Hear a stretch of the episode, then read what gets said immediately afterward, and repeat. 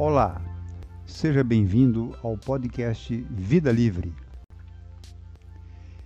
Eu sou Alvino Bonatti Chiaramonte, teólogo espírita, e neste episódio falarei sobre a questão: onde está o pensamento? Todos sabemos que o pensamento é de uma importância fantástica para nós. Ele é o criador e o veículo das nossas ideias. O pensamento somos nós mesmos. Eu quero fazer determinada coisa e o começo da realização tem como primeiro ato pensar sobre ela. A coisa pode não existir ainda, mas penso nela e vou construindo na mente atribuindo-lhe tamanho, formato, cores e funções. Eu estou criando a coisa, tenho o poder de criar qualquer coisa em minha mente. Penso e repenso ela, modifico, transformo, até ficar do jeito que eu quero. Estou movimentando a indústria do pensamento. O laboratório industrial é a minha mente. O galpão é o meu cérebro físico, biológico. O executor das obras sou eu mesmo, via meu corpo físico, com a ajuda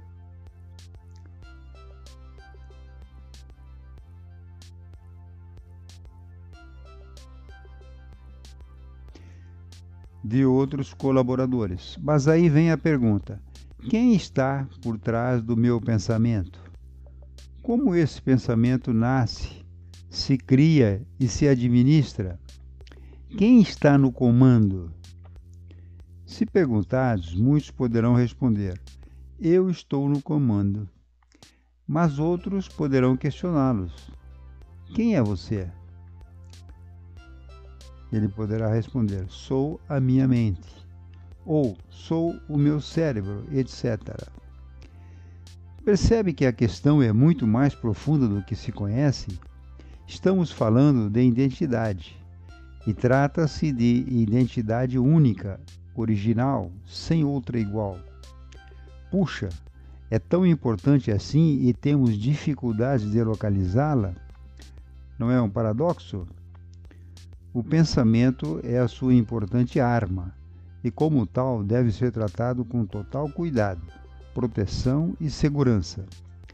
A importância é tanta que você deve cuidar do pensamento com muito mais segurança do que dedica ao seu patrimônio material, dinheiro, investimentos, etc.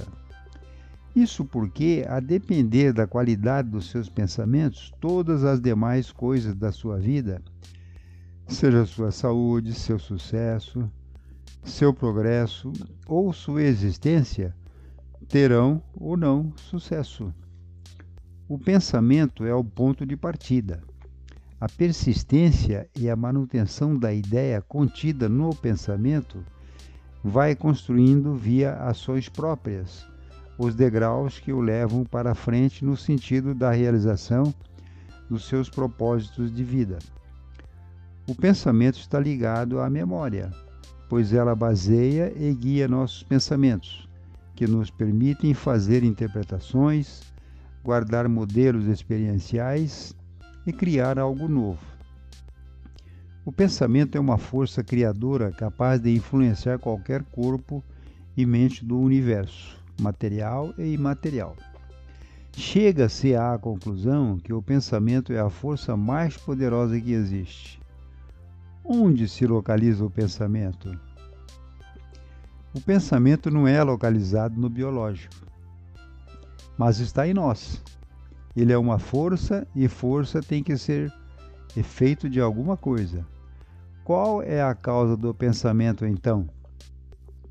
Se o pensamento tem uma relação química com o aparelho cerebral, ele é iniciado por algo inteligente ou controlado por algo inteligente. Se é iniciado quimicamente, então nesse caso, o agente do pensamento é uma força inteligente. Conclusão: se a causa está em nós, essa causa é uma força inteligente. Ora, se algo controla o que você pensa e a hora que você pensa, então esse algo só pode ser você mesmo. Ou então você seria um robô. Mas, mesmo assim, pelo ato de pensar incutido por outrem, você teria sua individualidade, o seu próprio eu. E mais, esse outrem seria algo inconstante, irreconhecível, não inteligente, pois incutiria bons pensamentos em uns e maus pensamentos em outros. E depois alternava as posições. Algo assim não pode existir. Portanto, a conclusão é: a causa do pensamento está em nós, e é uma força inteligente, e é o nosso verdadeiro eu, um eu imaterial. Isso tudo nos leva a concluir que nós somos espíritos. O ato de pensar é a prova. Eu sou aquele que pensa. Eu sou aquele que inicia o processo de pensar, seja ele químico, físico ou psíquico, ou seja lá o que cada um possa interpretar dentro do seu alcance pessoal.